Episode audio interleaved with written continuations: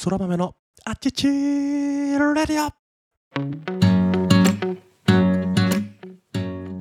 はい皆様おはようございます。本日は2022年は7月8日の金曜日。時刻は午前4時50分を過ぎたところですかね。改めまして皆様おはようございます。そら豆でございます。この放送はそら豆こと私が日々学んだことや感じたことを自由気ままに自分勝手に自己満足にアウトプットをするなんともわがままな放送でございます。どうぞ最後までお付き合いいただければ幸いでございます。ということでですね今日の放送は何か学びがあるわけでは全くございません。完全なる完全なるエンターテインメントということでですねお付き合いいただければと思うんですがぜひ聞いていただきたい。それぐらい衝撃的な出来事が昨日起こりました。題して空豆の男泣き。全空豆が泣いた。蓄膿症の治療があまりにも衝撃的で痛すぎたという話でございます。あのですね昨日まあ放送でも言ったと思うんですけど蓄膿症の疑いがあるということでですね病院に行ってもうその治療を受けたんですけども僕の想像をですね500倍ぐらい、あのー、超えてきたというような出来事が起こったのでその話を今日はさせていただきたいと思います。ちょっとねその話をすぐにでも始めたいんですがその前に一つ雑談をお願いしたいと思います、えー、もうね定番になってきたんですけどもこの空豆のアティチーレディオをお聞きいただけるお聞きいただいているリスナー様のことをですね我々は豆っ子と呼ぶようにしているんですけども、えー、豆っ子がですねまた新しい仲間が増えたということで今日はその新しい豆っ子の紹介をですね冒頭にさせていただければと思います、えー、まずですね昨日昨日の放送に、え、3人ですねあのコメントをいただくことができまして本当に嬉しいなと思うんですけどもまずですね豆森さん。豆森さんがですね豆っ子にえ、ご参加いただけるというかですねあのエントリーしていただけるということでですね欠かさず聞いてますよというですね コメントとともに、えー、豆森さんというねラジオネームでコメントをいただきました。この豆森さんがですねこの僕の蓄膿症の、え、治療に当たってというか病院に行くですね決心をさせてくれたような方でもございます。豆森さん本当にありがとうございます。そしてもう7名、えー、普段は運転を教えている豆信さんという方ですね。豆信さんもですね日頃からいつも聞いていただいてコメントだとか、えその他 SNS でもつながりがあってですねぜひおはようしたいと思う方なんですね。豆信さんいつもありがとうございます。そしてもう1名ラジオネーム豆畜さんということでですねこちらの豆畜さんも昨日の放送にコメントをいただけて、えー、畜の書を舐めたらいかんと、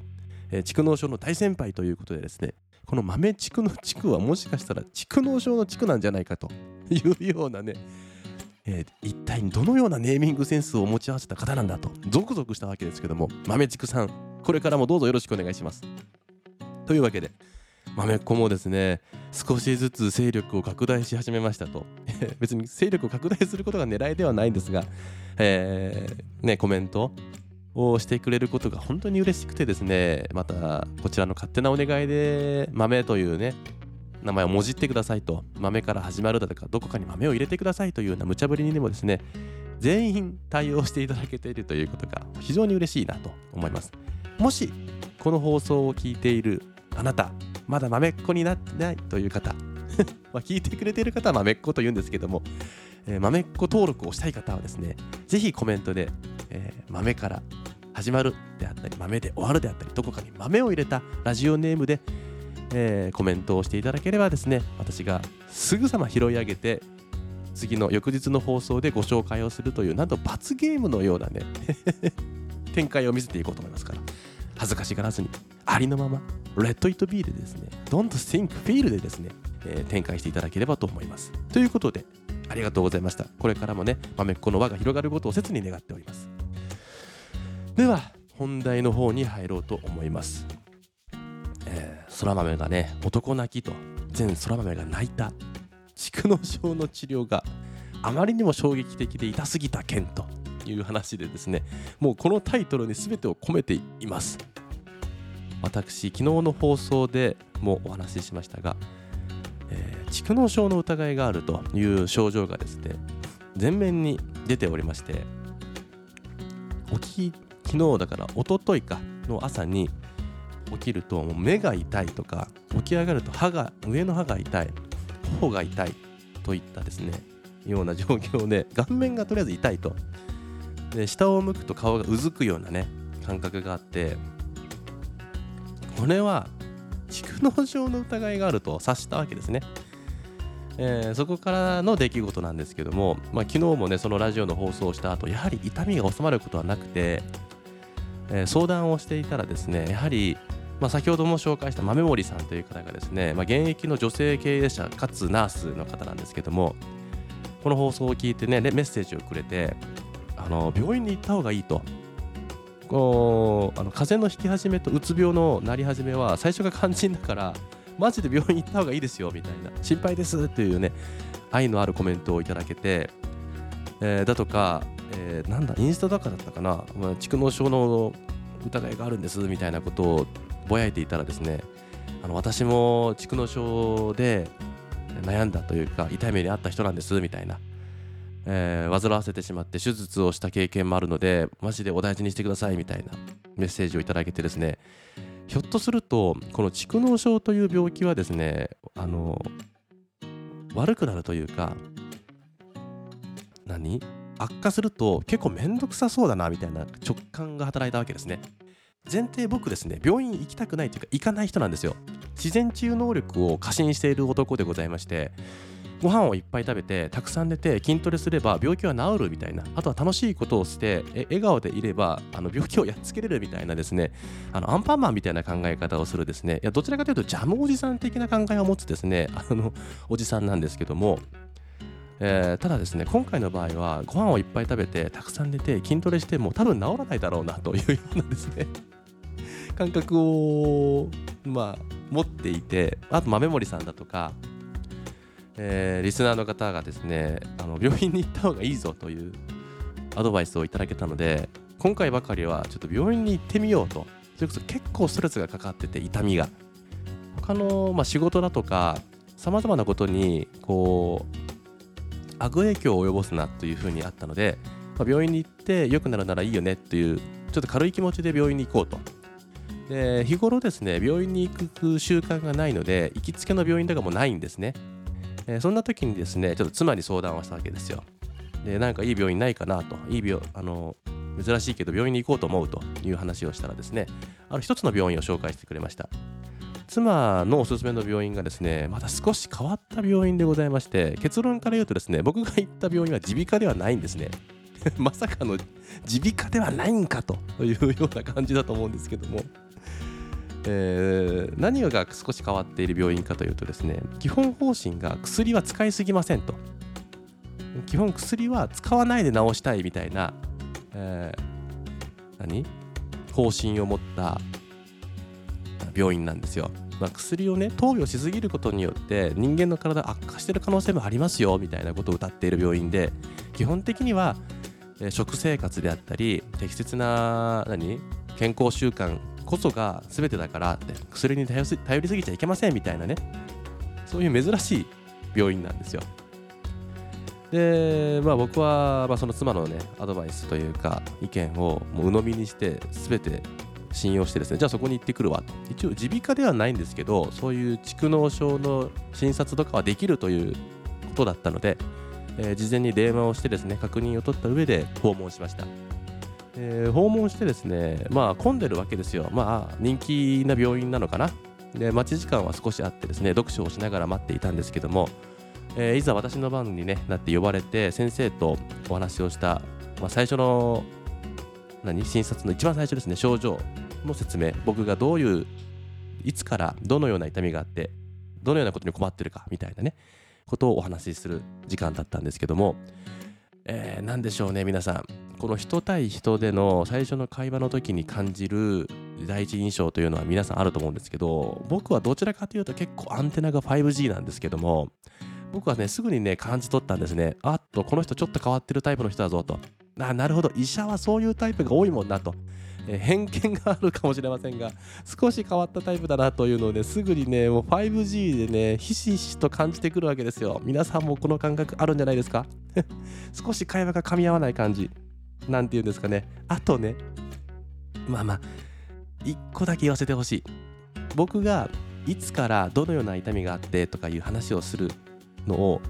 先生はですねパソコンで入力するんですね。タイピングをするんですけどもそのタイピングのスピードがですねもう亀さんレベルに遅いんですね。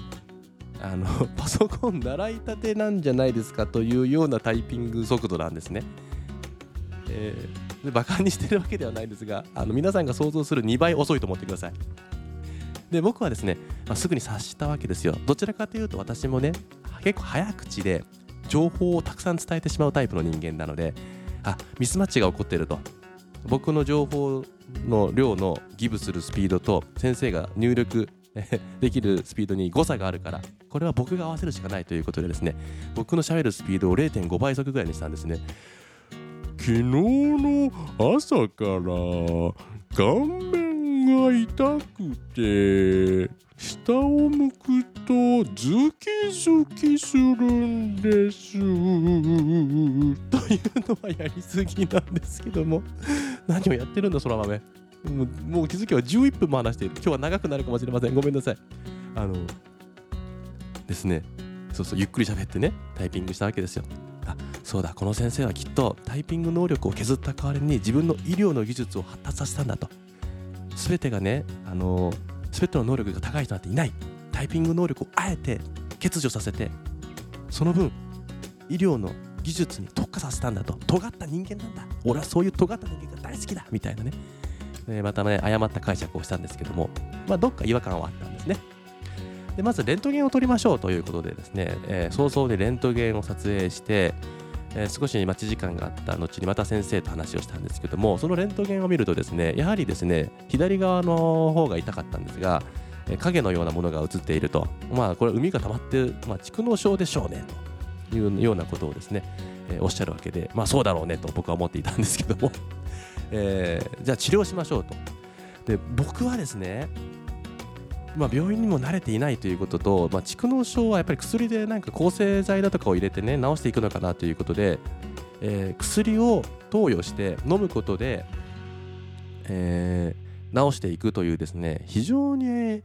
甘っちょろい考えで、まあ、話を聞いてじゃあお薬出してきますねで終わるかと予想していたんですよ私は。ただね冒頭申し上げましたよね私は。少し変わった病院に行ったんですと、えー、基本薬は使わないよというようなねえー、病院であることをですねその時にね、えー、思い知らされるわけですよ。でおもむろにですね不得意なはずのパソコンをですねごそごそといじり出したんですよその先生が。でそこで開かれたのがパワーポイントでございます。パワーポイント。え当院の治療法についてご説明差し上げますと。急にスイッチが入るわけですね先生も。おっとどうした先生と。一体何どんな治療が始まるんだと、えー、心を躍らせたわけなんですけども、えー、そこに出てきたパワーポイントにはですね B スポット療法というのが出てくるんですね。B スポット療法。聞いたことねえぞ。なんだその B スポットって。えー、スライドがですね展開されていくんですけども B スポット療法の説明を受けるわけなんですけども皆さんもしよかったらググってください。B スポット療法。B スポット治療というのもあるんですけども。あのこれがですねあまりにも衝撃的な治療方法なんですよ皆さん僕はねそんなの受けるつもりでね来てないんですよ心構えはゼロでねあの訪問してるんですけどもギャップ萌えがすごくてですねその B スポット療法のまず説明を受けてるんですけど、まあ、どのような治療方法かをちょっと素人なりに簡単にご説明しますね。え、すごくシンプルに言うとですね、えー、鼻2つの穴があると思いますけども両鼻と喉喉チンコの奥で鼻と喉ってつながってると思うんですけども、えー、5つ目の綿棒にですね薬を塗布したものを両鼻にまず突っ込んで、えー、喉の奥、えーまあ、専門用語で言うとなんていうんですか上咽頭というところですね。のどちんこの奥ですね、まあ、相当奥です。もうアマゾンぐらいアマゾネスぐらい奥ですよ、えー、鼻の穴からその上咽頭というところに向けて、えー、5つ目の綿棒えー、薬を塗布した綿棒をぶっ刺してガサガサガサってしてその喉チンコの奥上咽頭に直接薬を塗るというものです。そして鼻だけではないです。口の中にもその、えー、ごっつい綿棒。僕の中ではですねなんか銀のやつが見えたんですけどあの韓国料理に出てくる箸みたいなやつ。銀の箸みたいなやつ。あれをイメージしてます。してください。あれを口の中にぶっ込まれてのどちんこの奥上咽頭というところにですね薬を直接塗るという療法なんですよ。衝撃的だと思いませんか？えー、とですねここからは少しですねハイテンションになって説明してしまうと思いますがお付き合いいただければと思います。そのパワーポイントに書かれていた言葉がですねもうあまりにもすごいんですよ。いろいろつらつらと説明を分けるんですが、えこのポイ、え治療はですねまず衝撃的ですと。そして出血します。そして苦痛ですと。痛みが伴うと。この3大ワードが出てくるわけです。衝撃的出血苦痛と。どうですか皆さん。本当に大丈夫なのかと。確かに想像してみてください。鼻の穴と喉の奥にごっつめの綿棒韓国屋さんで出てくるような銀の箸みたいなものを奥までぶっ込んで薬を直接塗布するというような治療ですよ、えー、想像もつきませんよね皆さん、えー、また先生がですね淡々と説明するんですね、えー、衝撃的です、え痛みが伴います、え出血もします。みたいな。そして最後に聞くんです。やりますか？みたいな。身のもんたかよと。あのファイナルアンサーみたいなね感じでですね、えー、言われるんですけどももうねあの怖いんですよもう見るからに怖いじゃないですか鼻の穴と喉の奥にぶっ込んで直接喉の奥に薬を塗りますとそれをすることによって溜まった海が一気に出る可能性がありますよみたいな。ワクワクみたいな感じで言うわけですよ先生は。満面の笑みでね、えー、もうね僕はもう恐ろしくてですね、えー、もう下半身が震えるんですね、まあ、股間部分が震えたと言っても過言ではないかもしれませんね私は。しかしですねその衝撃的だと血が出ますよ。痛いですよ。やりますか？ということに対してですね僕はここでですねエヴァンゲリオンの碇シンジ君のようにですね逃げちゃダメだ逃げちゃダメだ逃げちゃダメだというようなことをですねつぶやくわけですね。もうね売られた喧嘩は絶対に買うみたいな。これでいや怖くてできませんなんか言った日には僕はもうね二度と立ち上がれないと思ったわけですよ。だし怖いなというような表情すら先生には見せたくなかったので僕は2秒ですよ。いやむしろ0.5秒で即答です。やりますと。男らしく。もう心の中はざわつきまくってるんですよ。やばいんじゃないかこれ。なんだこの治療？大丈夫なのか？どれぐらい痛いんだ？どれぐらい突っ込むんだ？というようなですね、もうざわつきがもう開示並みに進むわけです。ざわざわざわざわざわと。もうなる中で僕は0.5秒でやりますと。やってください。思い切りねと言ったわけでございますよ。そこから始まる B スポット療法なんですけども。ごめんなさいね。長くなってごめんなさい。あのですね、じゃあまあやりましょうみたいな。もう淡々と進むわけですね。もうこちらはね、もう緊張しているわけですよ。なぜならもう普通に シンプルに怖いんですね。どんなことが起こるかわからないという恐怖ですよ。そこからですね、じゃあこのベッドに横になってくださいと、えー、作業が進んでいくわけですね。まず両穴にですね、麻酔を打ちますということでですね、もう麻酔かと、えー、いうことなんですけども、麻酔といってもですね注射を打つわけではなくてですね何か目薬みたいなですね点眼っていうんですか？点眼っていうか何、えー、目薬みたいなやつを鼻に打つんですね、えー、そのですね麻酔みたいな鼻の中に打った目薬みたいな鼻薬みたいなやつがですね またすげえんだ。あの打って最初スーッとするんですけど2秒か3秒後ぐらいに爆発するようなですねあの爽快感というか痛いんですよ。もう燃えるようなやけどしたんじゃないかみたいな鼻にこう爆風スランプが来るわけですね。あのなイメージではテキーラを鼻にぶっ込むいやテキーラじゃないな。もうスピリタスみたいなんだっけ。そんななかったっけ？火つけちゃうような、ね、お酒。まあ多分あれは相当強い薬なのかな。まあ、とりあえず鼻にねそれを打つんですよ。でそこで言ったですね先生のセリフがまたねもうサイコパスなんですよ。あの麻酔という形でですねあのこれ打たせてもらいますけど気休めでしかありません。これ打っても痛いもんは痛いです。っていうことを言うんですよ。ならするなみたいな。ただやらないよりはやった方がいいかなぐらいで受け止めてくださいねみたいな。もう悪魔かと思いましたね。でこれでもまだこれをやってこんなに爽快感があって鼻の中に爆風が吹き荒れているにもかかわらずこの麻酔が効かないほどの痛みなんですか？先生みたいな感じなわけですよ。はいはいはい。でですねその後にまず鼻にですねさらにさらに麻酔を打つということでございましてえー、綿棒みたいなものでですねまた麻酔を鼻に打つんですね、えー、打つというか塗るに近いかな。またこの綿棒で麻酔を塗るというのも結構奥までですね土足で上がり込んでくるわけですよ。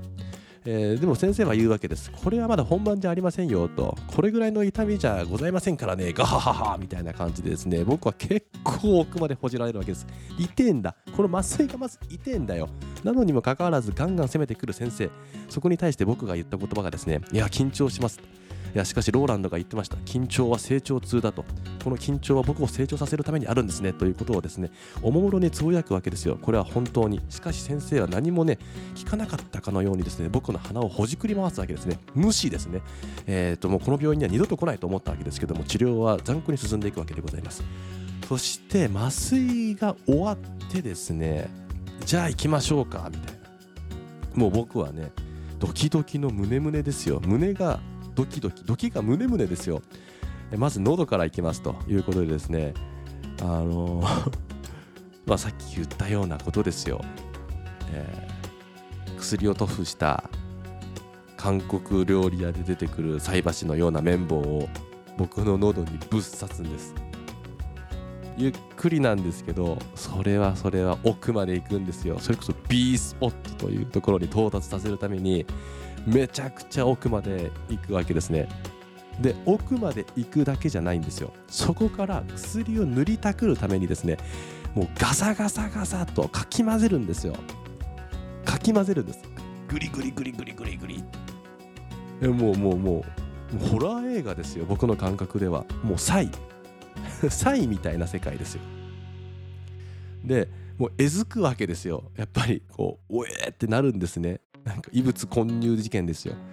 でそうするとですね、えー、まあ、その奥に塗布された影響もあるのかわからないですけどもう込み上げてくるんですよねいろいろなものが。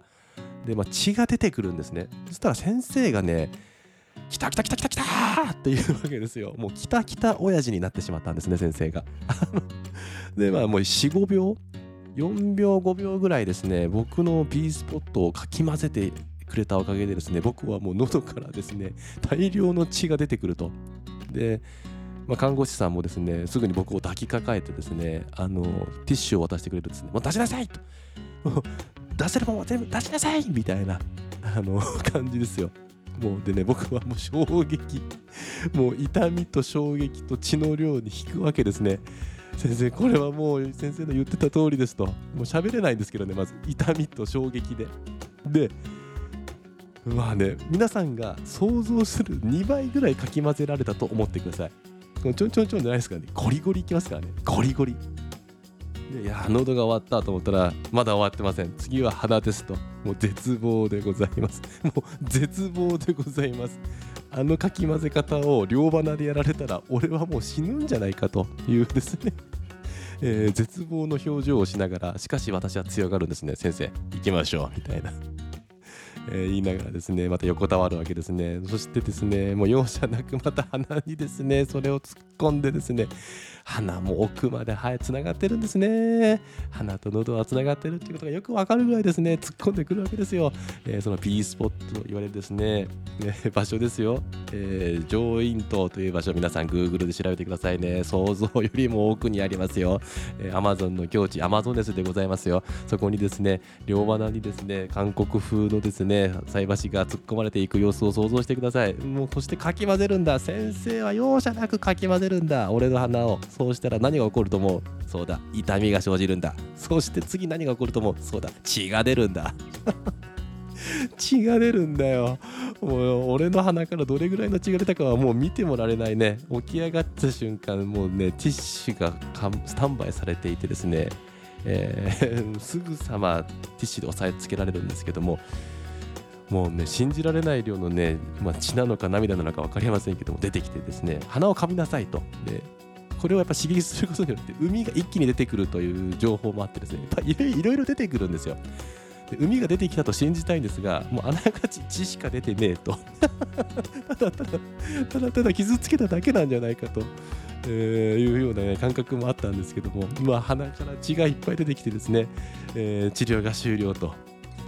えー、で僕は先生に言いました。先生の言った通りでしたと。衝撃的で血が出てめちゃくちゃ痛かったです。言いました。すると先生はそうでしょ僕は嘘つきませんからって 言うんですよ。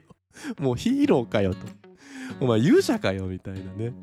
お前絶対サイコパスやろみたいなね、あのー、心の中でつぶやきながらですね、えその時にですね僕は気づいたんです、えー、頬に流れる一滴の水滴をそう涙でございます。この36を迎えるもうすぐ36を迎える成人男性がですね喉と鼻をですね、えー、ある成人男性にですねかき混ぜられてですね、え僕はね涙を流したんです、え痛みと衝撃と血の量で僕は涙を流しました。というお話でございます。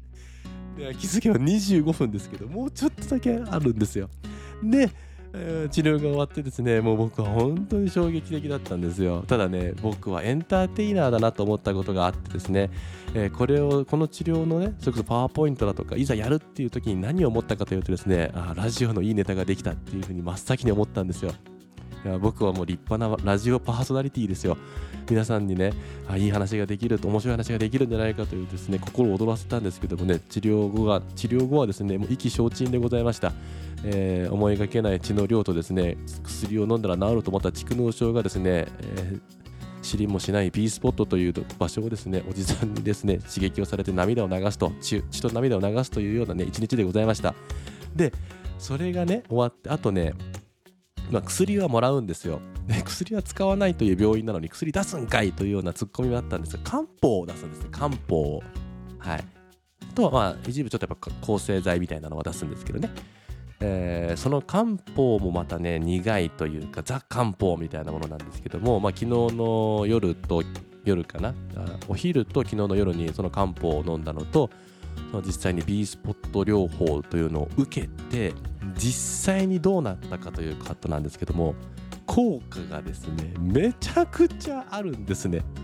驚きの効果があるんですよ。あの歯が痛くて噛めなかったんですよ僕。左側で。ご飯食べる時も右側でしか噛めなかったんですけど今はもううん全然痛くない。すごいのよ。うん。で下を向いたらうずくような痛みもかなり強かったんですけど今まだ若干ありますけどほぼね軽減なくなったとは言えないけどかなり少なくなりました。目の痛みもほとんどない。えげつないぐらい効果があるんですよ。まあ漢方が効いたのかもしれないし B スポット療法が効いたのかもしれない。ならまあ B スポット療法が効いたということにしましょう、えー、もしですね蓄膿症でお悩みの方このね B スポット療法をやっている病院って少ないらしいんですけどももしやっている信頼できる病院があれば、えー、おすすめはしないけど効果はある。痛いだけの効果はあるというのは実体験で感じました。めちゃくちゃ楽になってます。めちゃくちゃ楽になってます。痛みがほぼなくなってきたから。いやー。でもねこの B スポット療法って定期的にやるもんなんだって。うんもしまだ痛みがあったり違和感があったら2週1週間か2週間後にまた来てくださいって言われたんですけど僕は決心しました。二度と来ねえと。ということで30分コースのですねラジオ放送になってしまって大変申し訳ないんですけども、えー、聞いてくれる人だけが聞いてくれればいい。もうね大変だったのよ。という、えー、お話でございました。途中ですね僕のテンションも上がって聞き取りにくい部分やですねまだ鼻水が多く出てしまってですねちょっと鼻詰まりのような声になってしまったんですけども最後までお聴きいただいた方ですね本当にありがとうございましたということで7月8日のですね朝のあちちレディオの収録はここまでとさせていただきます。本当にありがとうございました。そして最後しつこいですけども、豆っこ随時募集しておりますということと、えー、蓄膿症には気をつけてともし蓄膿症でお悩みの方は B スポット治療療法というのがおすすめでござんすというような悪魔のささやきでございました。それでは、えー、今日という一日が最高の一日になるよう願っております。Have a good day バイバイ。またねー。